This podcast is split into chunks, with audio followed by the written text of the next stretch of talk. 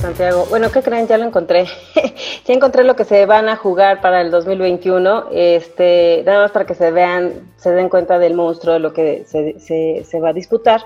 Son eh, casi 3.500 cargos, de los cuales en la Cámara de Diputados, como les había dicho, son 500. Son 15 gubernaturas, este, 29 congresos locales y casi 2.000 ayuntamientos. Entonces, pues no es menor porque de esto se va a definir qué tipo de gobierno vamos a tener para los siguientes tres años y posiblemente para el siguiente sexenio.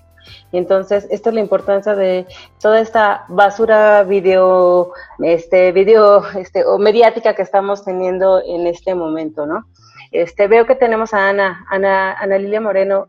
Nos platicarías un poquito de cómo ves tu opinión sobre el tema ahorita que estamos viviendo de la coyuntura política este, energética, electoral eh, y todos estos videoescándalos que estamos viviendo? Pues yo creo que, que la coyuntura, como bien planteas, es, eh, es, es, es, crucial eh, leerla desde el ángulo político,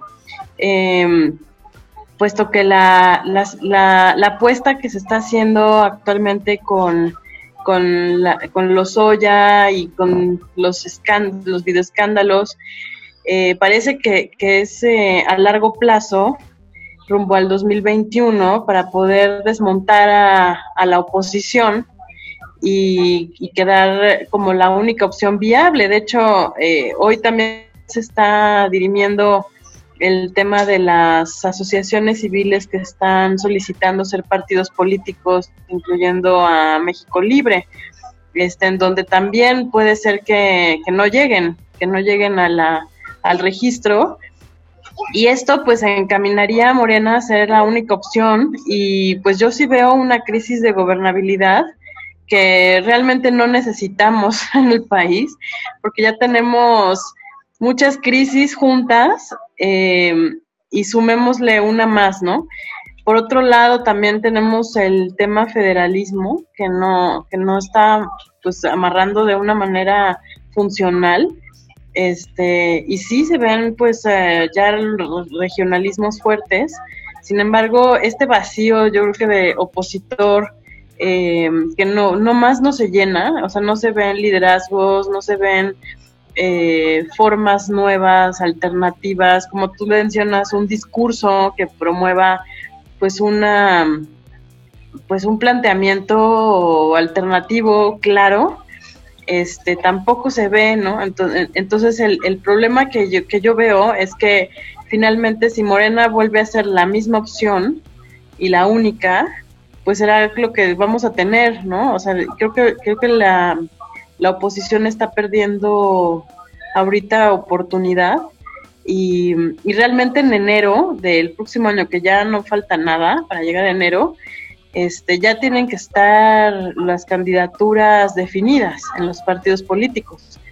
Entonces, si no tenemos una, una pues, em, pues una, una visión más clara de por dónde va a ir la estrategia opositora, pues es muy es muy posible que Morena quede quede con la mayoría que no queremos que quede, no los que no estamos de acuerdo en su forma de gobierno. Sin embargo, tampoco es que se vea mucha alternativa. Yo sí lo veo.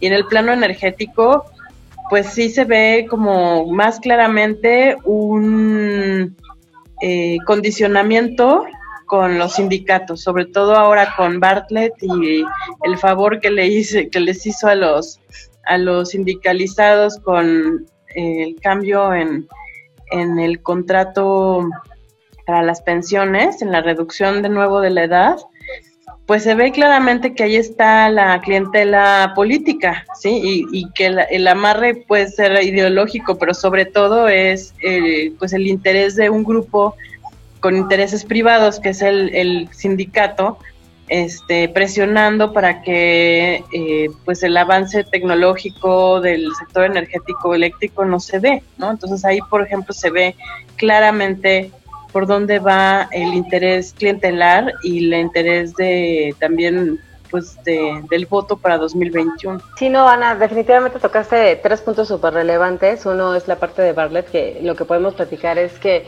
este, para que algunos recuerden, desde antes del Plan Nacional de Desarrollo, bueno, y en el Plan Nacional de Desarrollo, se escribió, está escrito el apoyo a las hidroeléctricas. Y ahí a lo mejor Víctor si anda por aquí, no sé si anda, creo que se fue, este, nos podría platicar también sobre ese tema, porque eh, justamente el apoyo, o sea, si bien el presidente tiene una sí un fundamento ideológico, porque él vivió en el extendor de, lo que fue este, Petróleos Mexicanos, ¿no? También es cierto que el fortalecimiento de estas dos instituciones, tanto CFE como Petróleos Mexicanos, tiene que ver mucho con la base clientelar, significa sindicato y sus familias. Entonces, eh, él, eh, cuando se hace el Plan Nacional de Desarrollo, uno de, los, de las vertientes, además de fortalecer, de incrementar la producción petrolera y de fortalecer este, a la a, estas dos instituciones, se habló también o lo tiene marcado una inversión muy importante en hidroeléctricas, porque cuando fue la reforma energética, y a lo mejor Eric también te lo, te lo sabrás, eh, uno de los más afectados fueron este, justamente los sindicatos que estaban trabajando en las hidroeléctricas. Entonces él se dio cuenta de esto y entonces fue cuando empezó a generar este apoyo. Y ahorita eh, ante la reducción, o sea, les han reducido, este, bueno, han, hecho muchísimo desempleo, han corrido muchísima gente en la Administración Pública Federal, este, les han reducido sueldos, les piden este dinero para apoyar a, este, al gobierno, etcétera, y, y de repente pues dan este tipo de incentivos para el sindicato, ¿no? En donde no solamente se les baja la edad, sino además, como bien dice Sana, este, pues viene esta parte de este, darles más dinero. Eh, Ojo, eh, voy a leer algo que dicen aquí. Ojo, el vacío opositor no se llena porque, como dice el refrán, el miedo no anda en burro. De acuerdo, trajeron a Lozoya con una carpeta también armada que el tipo se allanó al procedimiento, pero llegando a la FGR pidió seis meses más. ¿Por qué? Porque para entonces todos los partidos ya tendrán que haber registrado a sus candidatos. ¿Cuánto cuestan a que más de uno de esos candidatos apenas se registra? Aparece mágicamente en nuevas denuncias y dichos de Lozoya. Por supuesto, es, es que es, un tema bien importante también. ¿Por qué hoy? ¿Por qué hoy? O sea, si yo como estratega política, yo eh, estaría más cerca de la elección para haber sacado los, los los, videos de Lozoya, porque influenciarías más a, me parece que tomaron demasiado tiempo para, para sacar estos videos este, políticos de Lozoya. Pero sin embargo también hay que estar conscientes que el PAN, el PRD, el PRI, todos tienen cola que le pisen. Y por supuesto ha habido un acuerdo con el PRI por el cual a Peña pues sí lo señalan, pero ni siquiera lo, lo enjuician, ¿no? Entonces digo, eso, eh, eso queda clarísimo de, este, de por qué existe un vacío opositor. Sin embargo, en las encuestas lo que se dice que el partido e incluso Felipe Calderón, que ahorita, como dice Ana, como Asociación Nacional, ahorita está presentando una problemática también de que supuestamente también hay recursos que no están claros, que les llegó a, a su asociación en este, en este momento y posiblemente pierdan el registro.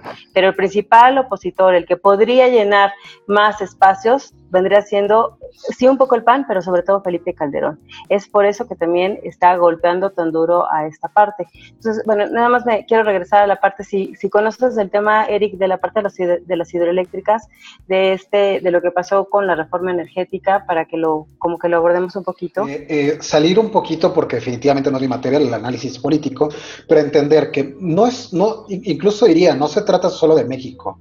El, el problema o la alerta que representa el gran crecimiento, y voy a citar a mi colega Elie Villeda, que lo ha dicho eh, reiterativamente en su cuenta de Twitter, imparable. Eh, hay que entenderlo, el crecimiento imparable y la penetración imparable de las renovables en la industria energética tiene que ver eh, eh, o causa este conflicto con todos los gobiernos. Y voy a citar incluso Estados Unidos, que ha tenido conflictos serios alrededor de esto en California, que es donde más crecimiento ha tenido. Y es porque representa ah, algo que retira el control no solamente a los gobiernos, a eso por completo, pero incluso a las compañías, porque en el modelo de prosumidores, es decir, que cada quien produce no solamente para tener oportunidad, además de vender este excedente, no hay manera de que pueda ser eh, utilizada la electricidad como un medio de control. O sea, no podemos ni cortar ni dar electricidad porque viene del sol, ¿no? O viene del aire. O sea, no es algo que podamos no voy a decir regular porque es enteramente regulable desde el marco jurídico, por acá Daniel o Santiago me van a jalar las orejas, no voy a utilizar la palabra regular, pero no es algo que se pueda controlar desde el punto de vista estricto de la generación. Lo que, y además hay que entender, y seguramente David me podrá complementar un poco, pero hay que entenderlo, esto es el futuro y es imparable e impostergable la industria eléctrica hacia donde se está moviendo es ya no a grandes plantas de generación, ya no a enormes proyectos de tetramil megawatts, eso ya no existe, es cosa del pasado. Los microgrids y la generación in situ, así como el autoconsumo o autoabasto, es ya no el futuro, es más, me corrijo, es el presente y es inamovible. Y ah, de hecho hoy lo platicaba, o, perdón, ah, último comentario David, hoy, lo, hoy hacía referencia porque ayer lo comentaba con un medio y les decía, todavía hace cinco años podríamos hablar de una baja penetración de las renovables, de falta de desarrollo tecnológico y aunque mis colegas eh, más pro renovables les brinquen, decía hace cinco años es algo que podríamos decir. Hace un año o hace meses antes de la pandemia podríamos decir que era un tema de incentivos negativos, que si bajaban de costo los hidrocarburos y la generación por fósiles, se retiraban incentivos para poder, en este caso, seguir generando con hidrocarburos. Después de la crisis económica que acarrió el coronavirus o la enfermedad por el coronavirus, hay que entender que ese paradigma ha cambiado por completo un nuevo proyecto basado en, de generación, basado en energías fósiles en cualquier parte del mundo. Ustedes digan, desde China con sus altísimas importaciones hasta ah, Rusia y sus grandes cantidades de gas natural contra eh, los renovables en cualquier parte del mundo, pierde por rentabilidad. Hoy simplemente ya no es, eh, no es suficiente y, vamos a ser reiterativos, para la generación eléctrica, ya sea de alta demanda o más aún de baja demanda residencial. Aquí mismo está el eh, gran maestro y, mentor para, para, mí mismo, este Gaspar Franco, que nos acompaña seguido. Y ustedes, de mí va a ser el último que digan que el petróleo se va a dejar de usar, pero hay que entender que los usos y la explotación será distinta tenemos que dejar de verlo como un energético para el tema de la gasolina, perdón, de la generación eléctrica. Adelante, David. Eh, desde un punto de vista de eh, matriz energética, hoy estamos ante el momento de quiebre más relevante para saber cómo vamos a seguir hacia los siguientes 10 años. Coincido plenamente contigo, Eric. Hace cinco años todavía no existía suficiente competencia de parte de las energías limpias y se volvió indispensable que se incorporaran otros elementos, y yo creo que perfectamente válidos, a la ecuación. Tanto el tema de responsabilidad social eh, como ciertos subsidios por parte de los gobiernos, más la claridad de que eh, se, se, obtenían ciertos beneficios eh, en fuentes de financiamiento por fondos que buscaban incorporar a sus carteras estos elementos. Pero hoy por hoy la capacidad de competir de los proyectos limpios es eh, fundamental. Y todo esto se vuelve relevante por el eh, tema que mencionaba Abril inicialmente. En algún momento a la Comisión Federal de Electricidad entonces se le empezó eh, por parte de sus propios miembros a ver como si se le estuviera atacando, como si existiera una estrategia eh, y no una, un desarrollo tecnológico. Visto desde otro punto de vista, el trabajador de CFE, el trabajador de Pemex, percibía genuinamente una estrategia por parte del gobierno federal de destruirlo y se sentían traicionados, se sintieron, por supuesto que no estoy hablando de todos y por supuesto que no estoy eh, necesariamente hablando de, que eh, sea incluso la gran mayoría, pero sí una importante cantidad de personas percibían esa traición por parte de eh, un par de gobiernos que en buena medida, eh, y, la verdad es que si me apuran deberíamos, este fue un tema que se identificó desde el gobierno del presidente Cedillo, pero digamos, sobre todo los últimos dos que realizaron modificaciones al respecto, fue tanto la pseudo media reforma del 2008 como la del 2013. En ambas eh, ocasiones se identifica un eh, ataque frontal por parte de los trabajadores de Comisión Federal de Electricidad, por parte de la gente que ellos pensaban que debían de estarlos defendiendo, cuando en realidad es lo que está planteando Eric, cambios estructurales, avances tecnológicos y por supuesto una necesidad internacional de atender el tema del cambio climático. Sin embargo, en este caldo de cultivo extraño, este poco entendimiento, estos errores de comunicación que se tuvieron durante la reforma del 2013, más los eh, problemas del mercado que todos hemos planteado y que varias veces hemos comentado en este mismo espacio, han llevado a eh, el convencimiento de que entonces parte de lo que se tenía que hacer por el bien del país, no solo por el bien de las dos empresas, sino por el bien del país, era revertir buena parte de estas acciones. Y por supuesto que al final ninguna de estas personas está peleada con su propio bolsillo.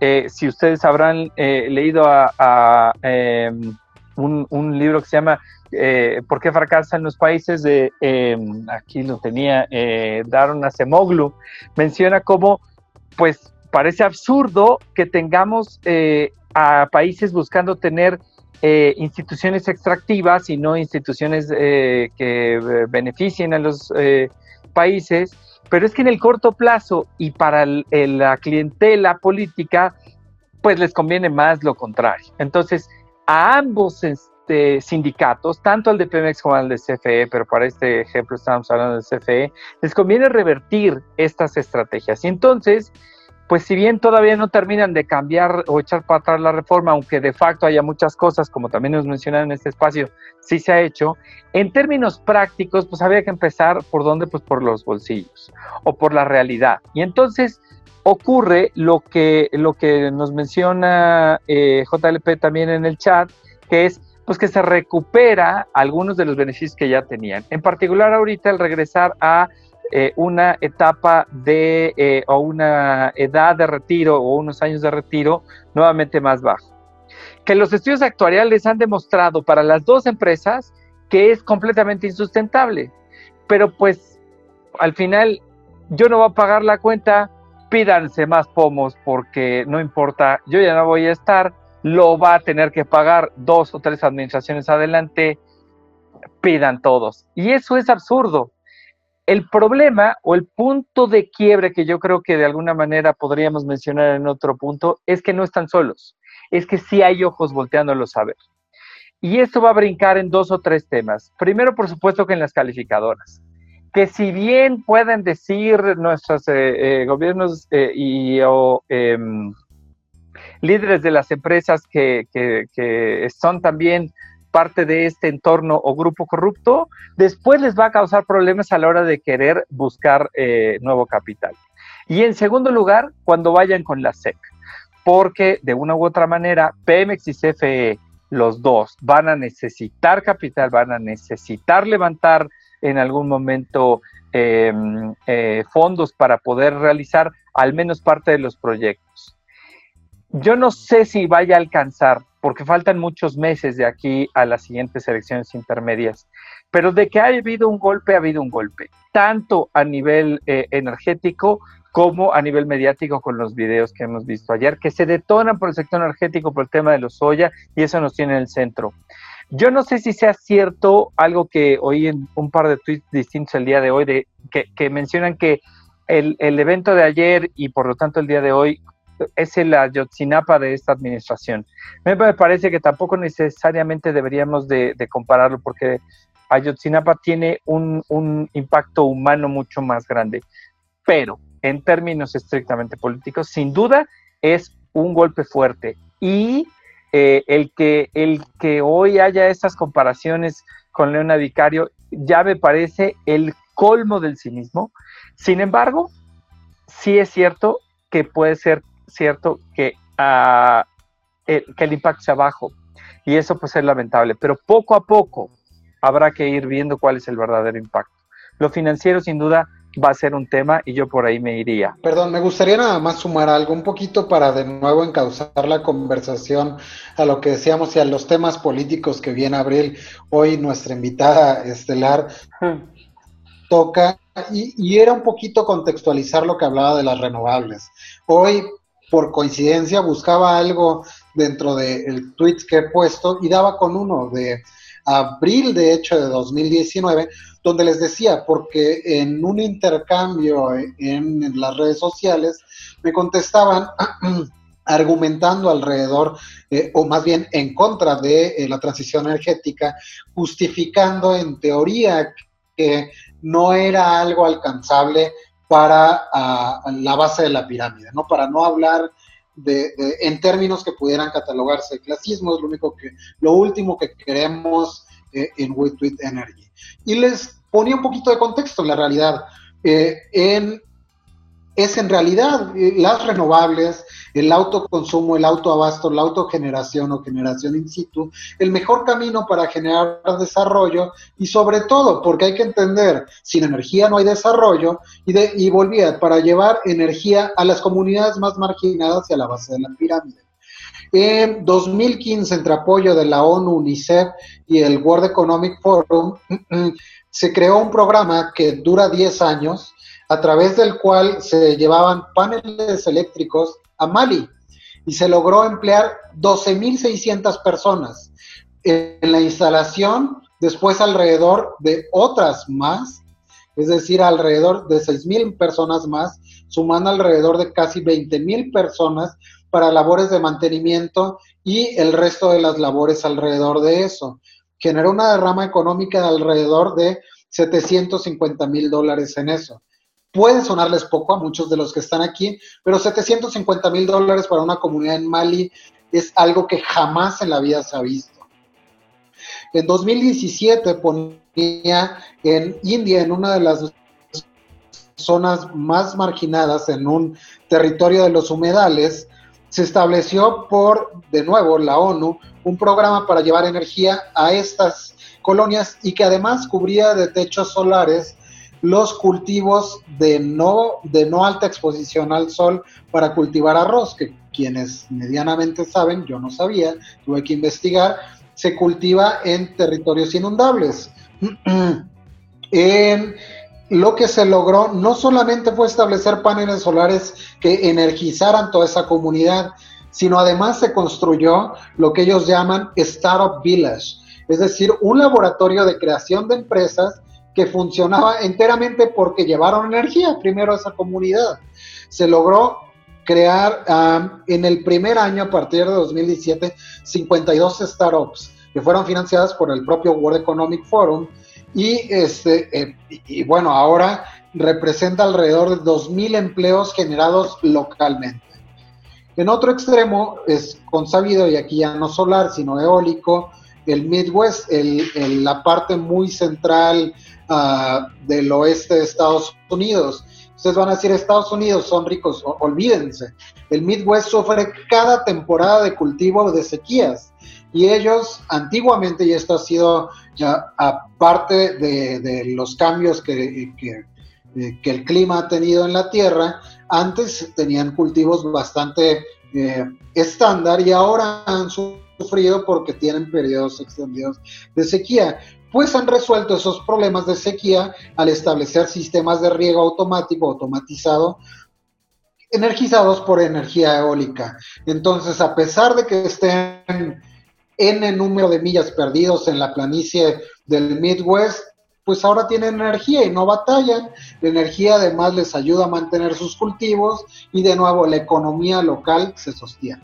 Y así ejemplos ustedes investigan, va a haber muchísimos. Entonces, hay que entender que justamente este avance tecnológico viene a derribar barreras de desigualdad, de falta de desarrollo económico, y, finalmente de clase. O sea, la única manera, hay que decirlo, de, de alcanzar el desarrollo es a través de la energía y no solamente la energía, sino además de las inversiones que pueden ser generadas ahora incluso en la localidad. Me gustaría un poquito sumar ahí, aunque no ha participado mucho, perdón, Daniel Salomón ha estudiado mucho de, de este fenómeno de cómo las renovables han impactado positivamente en el noroeste de México. No sé, Abril, si pudieran platicar algo de eso. Sí, por supuesto, nada más déjame hacer un comentario y además de invitar a David, me gustaría también que Jorge Pedrosa y también este Gaspar nos pudieran platicar un poquito su, su perspectiva sobre los temas que estamos abordando.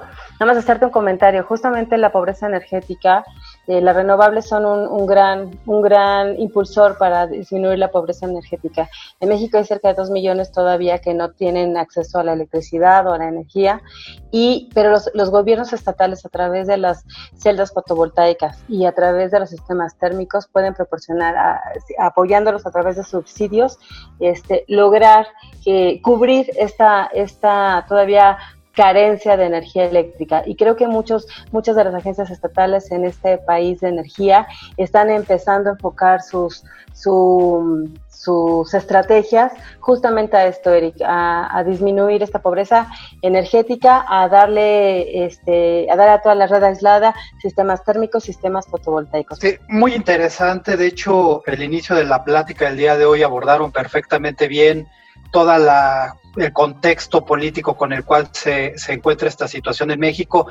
Me llama mucho la atención, por ejemplo, eh, cuando abordaste lo de Braskem, esa fue una licitación que se compitió a nivel internacional con otras 30 empresas, ¿no? Entonces, o sea, ¿cómo insistir para fines políticos, mezclarlo todo, cuando realmente si ahorita el tema del gas, como bien lo expuso Eric, no fuera el tema, ¿no? O sea, si ahorita tuviéramos esos niveles de producción de gas, eh, realmente sería un negocio exitoso, sin embargo, eh, la situación cambió, ¿no? Entonces, eh, muy interesante eso de, plantear de por qué pensamos a corto plazo, ¿no? ¿Por qué, por qué no pensamos realmente a, a mayor largo plazo los riesgos que traen estos negocios, ¿no?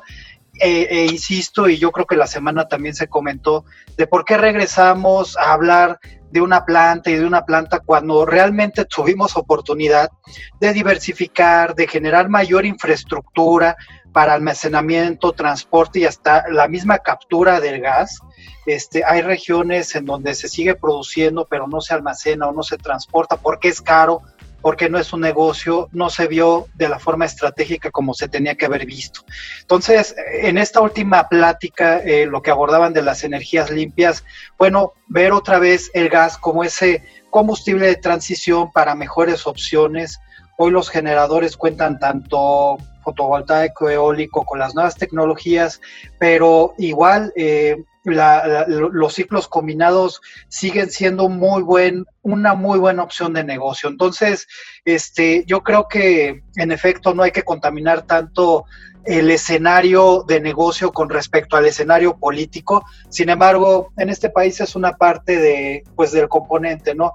De, de la estrategia que tienen los negocios para afrontar estos retos y pues arraigarse o ver cómo se resuelve, ¿no? Entonces yo creo que eso va a ser interesante los siguientes meses y muy puntuales también tus comentarios con respecto a eh, cómo se ve ese escenario en el 2021. Yo creo que tenemos que generar este consenso para ver pues quién va a ser los que pues van a tomar esas decisiones en el Congreso. Entonces, interesante, el reto no está fácil y pues qué bueno que se generen estos diálogos para ir apuntando en esa dirección, Abril. Muchas gracias. Muchas gracias, Jorge. Este... No te pierdas el resto de nuestro programa.